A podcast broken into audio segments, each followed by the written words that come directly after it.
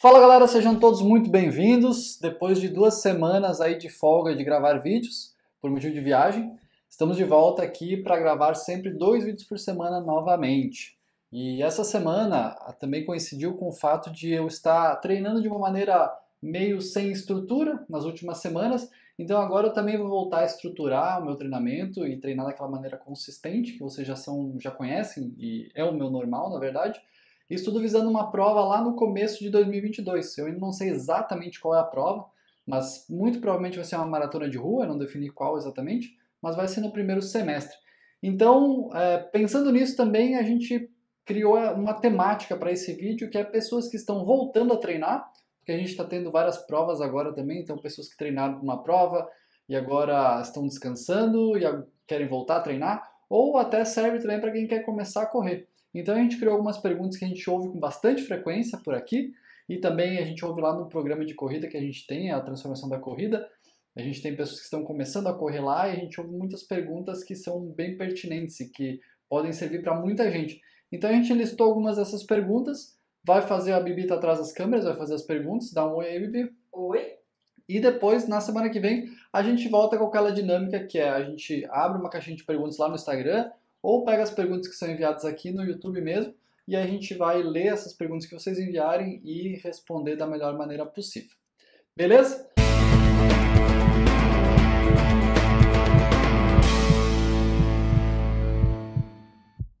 Vamos começar então, Bibi, com a primeira pergunta sobre voltar a correr ou começar a correr. Boa. A primeira pergunta então é justamente essa: como voltar a correr depois de tirar férias? Legal. É importante a gente pensar que quando você está voltando, ou até é, principalmente para quem está voltando a correr, é muito interessante a gente pensar que depois que você alcançou um pico, você fez uma prova, por exemplo, seja 5, 10, 21, maratona, não importa qual é a prova, você fez essa prova, você atingiu um pico de performance e de desempenho. É muito importante que você passe um período de descanso depois disso, porque você vem estressando muito o seu corpo, e também a sua mente, o seu psicológico está muito estressado, né? Porque você está muito comprometido com os treinos.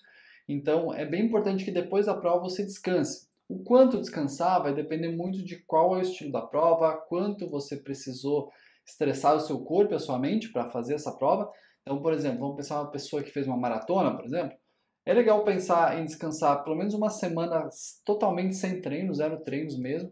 A segunda e terceira semana Pode até fazer alguns treinos, mas não tendo estrutura e priorizando outras modalidades. Então, pensar que você é uma pessoa que corre e faz musculação, talvez é legal ir jogar beach tênis, surfar, fazer treinamento funcional, é, fazer outras atividades que não aquela que é do treinamento estruturado, ou uma bike, por exemplo, alguma coisa nesse sentido. Então é bem legal que você tenha outras atividades. Isso porque para você não, não continuar estressando o seu corpo naquela mesma coisa que ele já vinha sendo estressado anteriormente. Então você varia os estímulos e isso é bem importante. Passada essa fase onde você vai voltar ao treinamento, é legal pensar que, primeiro, você teve perda nessas duas, três semanas. Essa perda ela é até benéfica, você precisa ter essa perda, porque ninguém vai conseguir manter ela o tempo inteiro, o ano inteiro. Isso certamente vai acabar resultando em lesão, overtraining, alguma coisa que vai te prejudicar. Então você teve perdas. E você precisa lembrar disso, porque você não vai voltar rendendo a mesma coisa. Então vamos supor que antes você fazia 10 km em uma hora com facilidade, talvez agora leve uma hora e três. Então é bem importante você entender que você vai ter perda de desempenho. Também é legal entender que você não pode voltar no mesmo volume de treino que você fazia anteriormente. Então, se você corria lá 40 km por semana, talvez você tenha que voltar correndo 20 km por semana e ir progressivamente aumentando. Aumenta lá 5, 10% por semana, a cada duas, três semanas você faz uma semana regenerativa de novo e começa a ver o que, que realmente você precisa trabalhar. Às vezes o treinamento é diferente no recomeço, vai depender muito do, de quais os seus objetivos, qual a sua experiência, enfim. Mas entenda que Passado uma prova, você precisa descansar. Passado o descanso, você precisa voltar a treinar de uma maneira leve e bem mais tranquila do que você fazia antes. O desempenho não vai ser o mesmo que você tinha anteriormente. E você também tem que pensar que o psicológico vai, tá, vai sofrer uma espécie de adaptação. Porque você vinha sabendo que você fazia lá, vamos supor, 10 km em 50 minutos. Agora talvez você vai ter que fazer 10 km em 54 e psicologicamente isso pode te abalar. Você pode pensar, pô, mas eu fazia isso, agora eu perdi. Mas entenda que isso é um processo natural. Todo mundo passa por isso e você precisa passar por isso. Então, para resumir, eu acredito que passado um período de treinamento, de onde você faz uma prova, você vai precisar de um período de descanso sem treinos, depois você vai fazer outras atividades que não a atividade que você fazia, no caso a corrida, e aí você vai começar novamente a fase de treino, mas de uma maneira muito mais leve e menos intensa e menos volumosa também. Menos treinos, treinos mais curtos, treinos menos intensos e progressivamente você vai evoluindo. Acho que é isso. Deixa eu te perguntar uma coisa aqui. Quando você começou a falar no vídeo, eu me veio essa dúvida na cabeça e pode ser que seja interessante aproveitar o gancho. Você falou assim: é, eu estou voltando a correr agora e estou decidindo qual que é a prova, qual que é o meu próximo desafio. Uhum. Como que você organiza o seu ano de prova, assim? É, você, com quanta antecedência antes? Você olha as datas? Você olha onde você vai estar?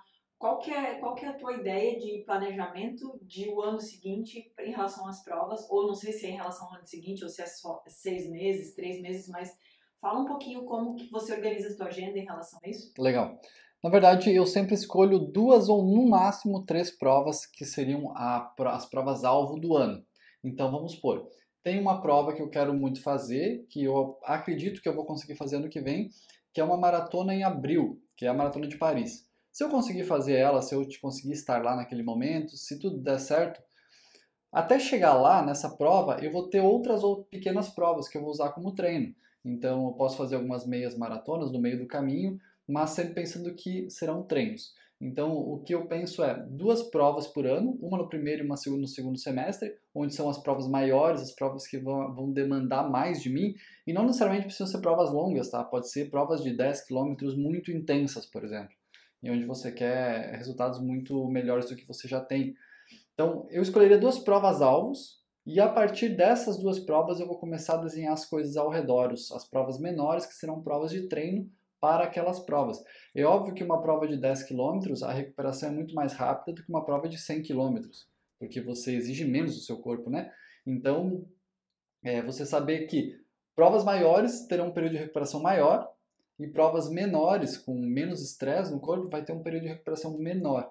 De qualquer maneira, eu geralmente deixo aí dezembro, janeiro, com meses meio que livres para fazer uma, um treino sem muita estrutura, muito porque geralmente essa é uma época que as pessoas viajam muito, que, te, que, estão com família, onde a alimentação é um pouco mais descontrolada. Então é legal você deixar pelo menos uma parte do ano. Se não for dezembro, janeiro, não tem problema, pode ser uma outra parte do ano. Mas você precisa de um, dois meses, meio que diria assim, meio que livres. Não necessariamente livres, mas onde você não precisa seguir a estrutura de treino tão, de maneira tão rigorosa. E isso eu acho que psicologicamente é muito importante. Imagina alguém que passa 12 meses por ano sabendo que todo sábado de manhã tem que fazer um treino longo. E isso já vai dizer que na sexta-feira não pode sair. Então, quando você tem essa não, não segue uma estrutura tão tão específica assim, você também pode dar mais atenção para sua família, pode descansar, pode beber um vinho uma sexta-noite, por exemplo, que é bem mais tranquilo. Mas voltando para a pergunta, é, eu escolho duas provas por ano, uma no primeiro semestre e uma no segundo semestre, e a partir delas eu vou construindo algumas outras provas menores que eu vou usar como treinamento um pouquinho antes e um pouquinho depois. Você acha que ter uma meta, ter uma prova escolhida é um fator bem motivante? É, para mim, é, eu acho que depende bastante da pessoa. Eu tenho atletas que treinam, a, por exemplo, a Karen treina comigo há um ano e ela nunca fez prova e ela não quer fazer prova. Ela simplesmente treina pela saúde dela e tá tudo bem. É, eu sou uma pessoa que eu preciso de uma prova para me motivar a treinar. Eu sempre vou estar treinando, e como eu falei agora, eu não estava treinando de maneira estruturada. Mas eu fazia lá dois, três treinos de corrida por semana, de qualquer maneira. Agora que eu defini, defini que eu quero fazer essa prova, eu vou treinar quatro vezes por semana de maneira consistente. Eu me conheço, que eu preciso de uma prova para me fazer treinar quatro vezes por semana de maneira consistente. Mas vai depender de cada pessoa. Algumas pessoas treinam de maneira consistente sem precisar de uma prova, outras precisam. Eu acho que é bem interessante e, muito motivador. Eu vejo que a maioria das pessoas se sente muito motivada se você tiver um objetivo, né? E não precisa ser uma prova oficial. Pode ser, por exemplo, o Léo, é um aluno meu lá de São Paulo, que ele quer fazer 15 quilômetros, ele está voltando de uma cirurgia, e ele quer fazer 15 quilômetros no dia 31 de dezembro. mas ele vai fazer por conta, não é uma prova oficial, mas ele tem lá o objetivo dele que é fazer os 5 quilômetros. Ou as meninas do programa a transformação da corrida, elas têm já marcada a data, dia 5 de fevereiro de 2022, elas vão tentar fazer os 5 km pela primeira vez na vida delas. E não é uma prova oficial, elas vão fazer na cidade delas, então é bem tranquilo, mas para mim ter um objetivo é muito, muito importante. Para mim também, eu, eu gosto bastante de ter um objetivo, é, apesar de eu achar que não, mas é, eu, eu, fico, eu vejo que eu fico mais disciplinada quando eu tenho um objetivo. Nossa, para mim faz toda a diferença. Acho que para a maioria das pessoas é, faz. Eu já nem questiono quando tenho um objetivo, eu só vou treinar. Se eu fico, se eu fico esperando ter vontade de treinar, é, eu não treino. É, é bem então, isso. eu acho que isso é um, um fator que conversa uhum. bastante com esse assunto. Começou alguém é, cortar uma grama aqui do lado, tomara que não, não ouça no vídeo. É impressionante que independente de onde a gente esteja, Sempre tem alguém tem, cortando é, grama. Impressionante. Vamos lá. A, a próxima pergunta ainda é dentro dessa temática férias, viagens uhum. e tudo mais. Que é a seguinte: como manter a consistência na corrida se eu viajo muito? Seja por férias, ou a trabalho, ou para visitar a família, não precisa ser uma viagem longa, pode ser passar o final de semana na casa uhum. dos pais, etc. É, isso é muito complexo e cada pessoa vai se programar de uma maneira, né? Vou falar como eu faço. Por exemplo, quando eu vou para casa dos meus pais, meus pais moram numa cidade pequena no interior de Santa Catarina. Quando eu vou para lá, eu sempre levo as coisas de corrida e eles já sabem que eu treino. Eles sabem que essa é a minha cultura e essa é a minha consistência. Eu sempre vou treinar. Então, por exemplo, a gente sempre eles gostam de fazer um café da manhã com toda a família junto. Então, eles sabem que muito provavelmente eu vou primeiro treinar e depois tomar um café com eles. Ou ao contrário, eu acordo bem cedo, tomo café com eles e treino um pouquinho mais tarde. Vai depender da época do ano, né? Se for dezembro, muito quente, verão, é, geralmente eu vou treinar antes. Se for no inverno, eu vou treinar depois. Eles já sabem, já se acostumaram. No começo eles não sabiam, era uma coisa, era uma, uma novidade. Então eles não sabiam é, como lidar com isso, mas foi aprendendo e foi bem tranquilo assim. E eu falo isso porque muita gente que começa a correr e a família não tem a cultura familiar de correr. Então você vai, volta lá para visitar alguém e você diz assim: "Ah, eu vou correr, as pessoas estranham". Então, às vezes vai estranhar uma, duas vezes, mas depois a pessoa se acostuma, a família se acostuma, né? E é muito provável ainda que as pessoas vão treinar com você. Hoje, meu pai e minha mãe também correm. Então, isso, claro que é, é, é diferente, porque eu sou treinador de corrida, eu vivo a corrida, então tá mais presente na minha vida. Quando eu vou viajar, nesse momento a gente está viajando, a gente está gravando de outro lugar também, e é, sempre tenho tênis, sempre tenho short. Nesse momento está um pouco difícil de ir para academia, por exemplo, porque a gente não tem uma academia aqui perto. Até tentamos, vamos começar semana que vem, acredito, uma academia aqui perto. Mas eu faço um treinamento de fortalecimento em casa, tenho sempre meu tênis de corrida aqui. A corrida é muito simples, né? Você tem um tênis, um short e pronto. E eu sei que a pessoa pode falar, ah, mas não é só tênis e short. Aqui, por exemplo, tá frio. Hoje fui correr, tinha, era 4, 5 graus. Então, claro que eu preciso trazer uma calça de corrida, preciso trazer uma jaqueta corta-vento, é, se alguém quiser usar luva ou touca, enfim. Mas é, o que eu sugiro é, leva sempre seu tênis, olha como é o clima local, leva aí uma roupa de, de que seja adequada àquele clima, né?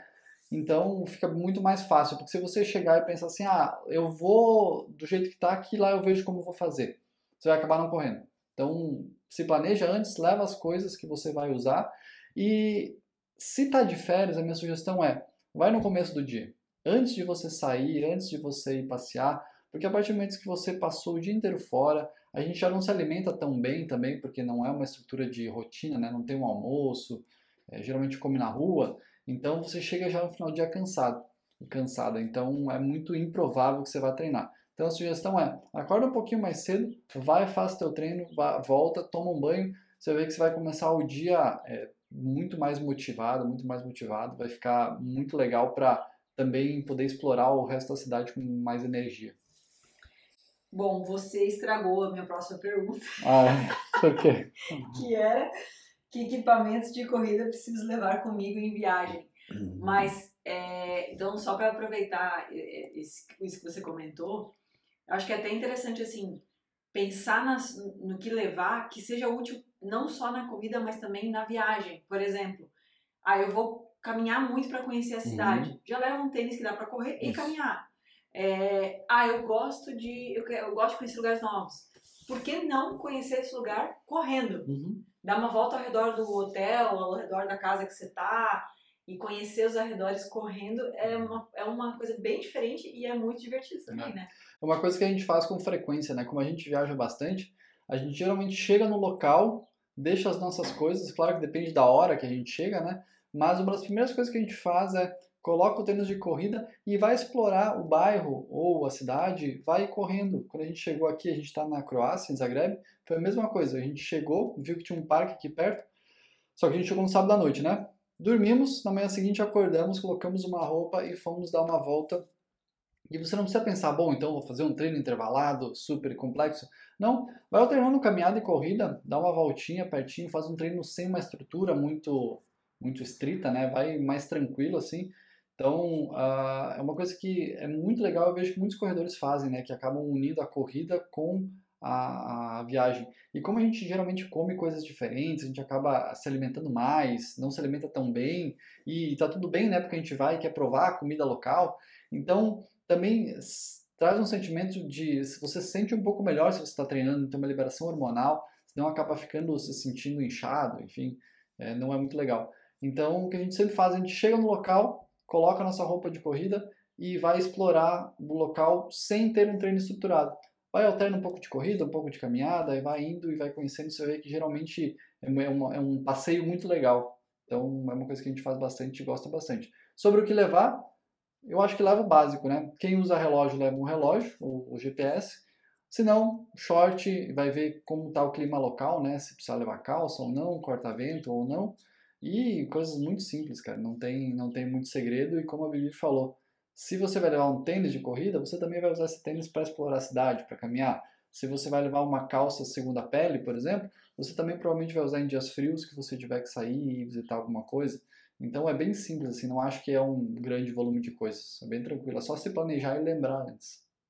Boa. Até mesmo a camiseta, que pode ser esse tecido que nem da tua, Uhum. que ele é bem levinho, ele serve tanto para usar embaixo de um casaco É. quanto para correr, né? É, e esse tipo de camiseta, assim, camiseta que a gente ganha em corrida até, é uma camiseta que você enrola ela, ela cabe até dentro do tênis, porque ela fica bem pequenininha mesmo. Então, realmente não acho que espaço seria um grande problema. Boa. É, a quarta pergunta é quarta, né? Ou Pode ser. terceira. Acho que é quarta. É, é, um, é um pouquinho fora desse tema, Uhum, mas ainda dentro do voltar a correr. certo. Que é o seguinte: ah, fico sem fôlego e sinto muito cansaço mesmo correndo leve. A corrida não é para mim? Tá, aí eu vou separar em duas coisas. Primeiro é quem está voltando a correr. É legal a gente saber que o nosso VO2 máximo baixa muito depois de duas semanas sem treinar. Então, o que acontece? Vamos supor que você está elevando o seu VO2 com o seu treinamento. Quando você chegou lá no pico, você faz a prova. Depois disso, lembra que eu falei que tem que ficar um, um tempo sem treinar? O VO2 baixa. Então, pode ser que você chegue lá depois de duas, três semanas queira fazer um treino que é o mesmo ritmo que você fazia antes e se sinta ofegante. E aí é o que eu falei antes, tem que adaptar, fazer um pouquinho mais devagar. Pessoas que estão começando, geralmente elas começam a treinar e não correm leve, elas correm moderado, correm muito rápido. Porque às vezes ah, vê alguém passando ou ah, se começa a se comparar com outras pessoas. A ideia de quem está começando a correr, se está se sentindo ofegante, baixa a intensidade. Tem pessoas até que vão ter um nível leve com uma caminhada rápida, por exemplo, e está tudo bem.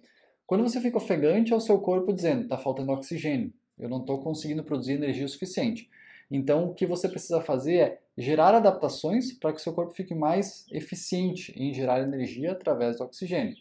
É, isso é treinar o coração para bombear mais sangue, ter umas veias mais é, flexíveis e um pouco mais largas para passar mais sangue e gerar mais mitocôndrias. Se a pessoa está muito tempo sedentária, pode ser que uma caminhada rápida já deixe ela bem ofegante. E já já está legal, não precisa pensar em começar correndo já, porque aí você vai estar tá fazendo um treino forte até, mesmo que seja uma, uma velocidade muito baixa. Então minha sugestão é, usa o, a percepção de esforço, mas também usa o teste da respiração, que é o seguinte, treinos leves você consegue fazer o esforço, né, seja a caminhada ou a corrida, e conversar ao mesmo tempo sem precisar parar para respirar no meio de uma frase. Isso é um esforço leve. Se você precisa parar no meio das frases para dar uma respirada, isso é um esforço moderado. Quando você vai para o esforço forte, aí você já não consegue mais completar uma frase, você vai falar algumas palavras soltas perdidas. Então, usa essa, essas três uh, medidas. Leve, consegue conversar sem precisar parar para respirar. Moderado, consegue conversar, mas precisa parar para respirar no meio da frase. E o forte consegue só falar algumas palavras soltas. Se você não está conseguindo fazer essa parte que é o leve, você precisa reduzir a sua intensidade. E aí, como eu falei, às vezes está correndo, reduz um pouco mais uh, a velocidade, e às vezes até a corrida pode ser uma transição entre caminhada e corrida. Tem pessoas que correm na mesma velocidade que caminham e está tudo bem, porque isso é um, é um, também é uma, uma forma de adaptação.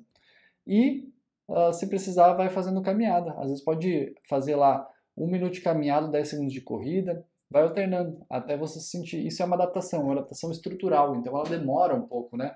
Até o coração se adaptar demora, até as veias se adaptar não é assim, fez um treino, o coração adaptou, agora beleza. Não, é consistência com bastante treino. Então você dá um estímulo, descansa, dá um estímulo, descansa. E aos pouquinhos você vai melhorando. Boa.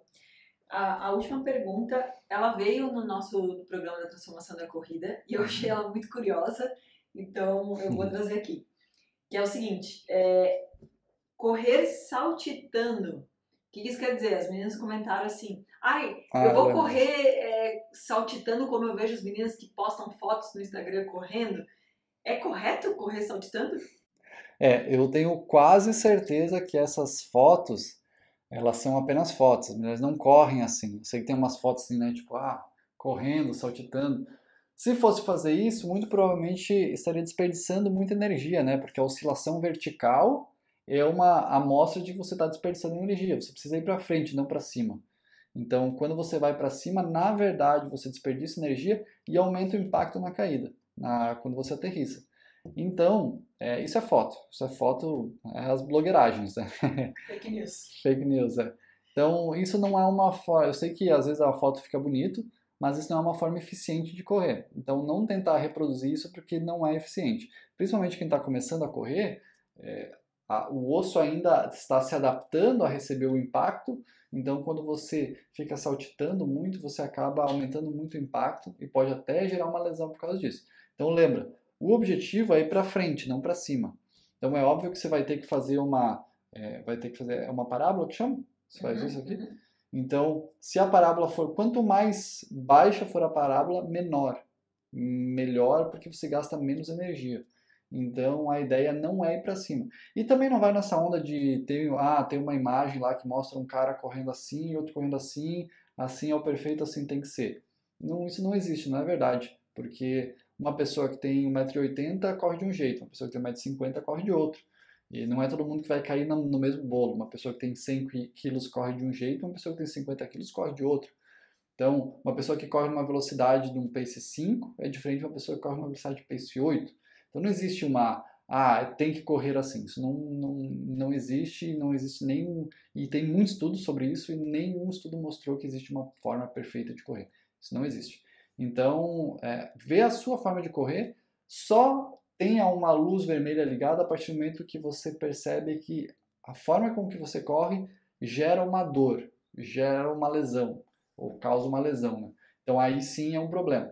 Aí sim, mas aí você teria que ir uma pessoa especialista para analisar e ver o que está errado realmente. Mas geralmente as pessoas vão correr de maneiras bem diferentes, não, não existe uma fórmula perfeita para todo mundo. Até rapidinho aí sobre, é, eu sei que é a última pergunta, mas uh, você falou de, de observar as próprias dores, né? Entender se, você pode falar um pouquinho melhor se assim, ah, é uma dor articular, sei lá, muscular. E tem mais um detalhe que é o seguinte: às vezes a gente observa a dor no movimento, mas uhum. a origem é outra. Uhum. Certo. É, eu acho que, que, o que a Bibi quis dizer é o seguinte: por exemplo, às vezes tem uma lesão que é muito comum, que é, por exemplo, o trato tibial é que é uma dorzinha que as pessoas sentem do lado do joelho. Então é uma, uma dor muito comum em quem está começando a correr. Essa dor, ela geralmente não tem, a, a origem da dor não é ali onde dói. Geralmente a origem é um, o glúteo fraco, por exemplo, ou falta de mobilidade e flexibilidade, desculpa, falta de flexibilidade na cadeia posterior. Então dói em um lugar, mas a origem da dor é em outro lugar. O que está causando a dor não é ali. Então isso é uma coisa muito interessante. A canelite, por exemplo, também, ela dói ali na canela, mas geralmente é um enfraquecimento muscular ou é algum tipo de nó que está é, limitando o movimento, ou, ah, claro, além de um treino muito, um, é, uma proporção que não é adequada para aquela pessoa, ou treinos muito longos ou treinos muito intensos. Mas o que eu estou dizendo é que geralmente a, a, a origem da dor não é onde dói. Então é uma coisa bem interessante para ver, porque às vezes a pessoa pensa assim: ah, o problema é na minha canela. Não necessariamente. Pode ser que a origem daquela dor seja em outro lugar. Isso é uma coisa. A outra pergunta que você fez, qual foi mesmo? Lá no começo? Saber diferenciar. Ah, tá. Os tipos de dores, né? Bem legal.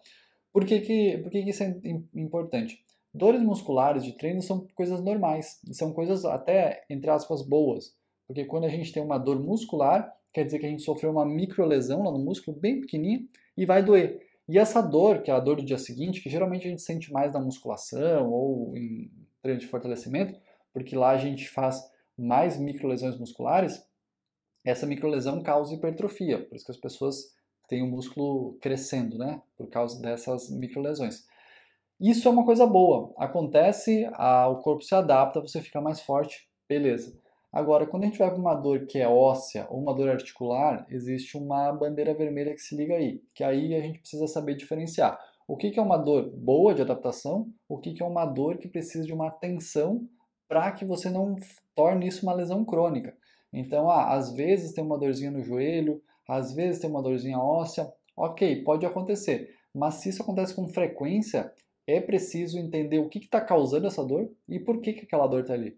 E aí, obviamente, um fisioterapeuta, um médico, um quiropraxista vai conseguir determinar melhor o porquê que aquela dor está acontecendo. E aí, a partir disso, mas é bem importante identificar. Bom, isso é uma dor muscular, é uma dor que eu posso sentir. Beleza. Ah, não, isso é uma dor articular, é uma dor que, se eu continuar sentindo ela em todos os treinos, vai gerar uma lesão, depois uma lesão crônica, eu vou ter que parar de correr. E aí é bem diferente, né? Então, saber que tipo de dor é uma dor boa, que tipo de dor é uma dor ruim, é bem importante. Acho que é, é difícil para diferenciar não, que é uma dor muscular que é uma dor articular. Mas é, tenta perceber, assim, por exemplo, ah, uma dor na panturrilha depois de um treino longo ou intervalado. Normal, acontece bastante. Agora, uma dor no lado do joelho depois de todos os treinos. Não, daí não é uma dor, não é uma dor é, normal. É uma, algo que precisa ser trabalhado. Boa. Na verdade, a, o que eu estava pensando antes da dor ser diferente era assim, ah, eu passo o dia inteiro sentada uhum. e aí eu vou correr e sinto uma dor na uhum. lombar. E pode ser que seja por ficar o dia inteiro uhum. sentada e não por causa da corrida, né? Sim. Mas a tua explicação foi muito melhor do que eu estava uhum. imaginando. Mas, mas, isso também é interessante, porque às vezes as pessoas falam assim, pessoas falam assim é, pô, fui correr e senti uma dor, me machuquei, ou tá doendo tal coisa. E a pessoa pensa, é a corrida que me machuca. Na verdade, é muito provável que você passou o dia inteiro sentado, sentada, não está é, tá encurtando alguns músculos, está enfraquecendo outros, e quando você vai correr, na verdade, é o seu corpo dizendo assim: aqui tem um desequilíbrio muscular, aqui está faltando flexibilidade, você acaba sentindo isso. Então, na verdade, a corrida ou a musculação, alguma coisa, elas podem pode estar tá só te mostrando que existe um problema que precisa ser corrigido. E esse problema pode ser, geralmente, né, a gente é, geralmente tem pouca mobilidade, flexibilidade, porque pensa só, eu estou sentado agora, né? Então aqui eu estou encurtando alguns músculos e estou alongando outros. E se eu passo todos os dias nessa posição e eu não compenso isso em algum momento, com algum tipo de treino, vai acontecer que esse vai ser o normal. Quando eu ficar de pé, eu posso sentir. E aí eu vou estar correndo e eu vou sentir mais ainda uma dor. Então, na verdade, a corrida só está me mostrando alguma coisa que está errada no meu corpo.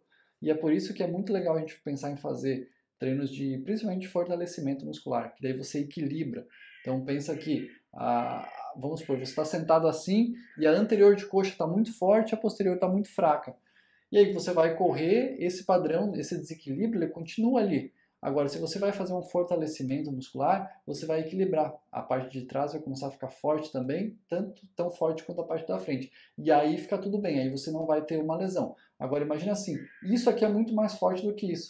Quando elas começam a fazer algum tipo de movimento, é, pode ser que isso aqui consiga sustentar o movimento, mas esse aqui não consiga. E aqui você tem uma lesão. Porque esse aqui não está tão forte quanto esse. Quando você equilibra os dois, aí sim eles conseguem trabalhar juntos. É chamado de agonista e antagonista, né? Quando você vai empurrar alguma coisa, é o peito que faz o trabalho de empurrar, mas é as costas que seguram o movimento, deixa o movimento estável.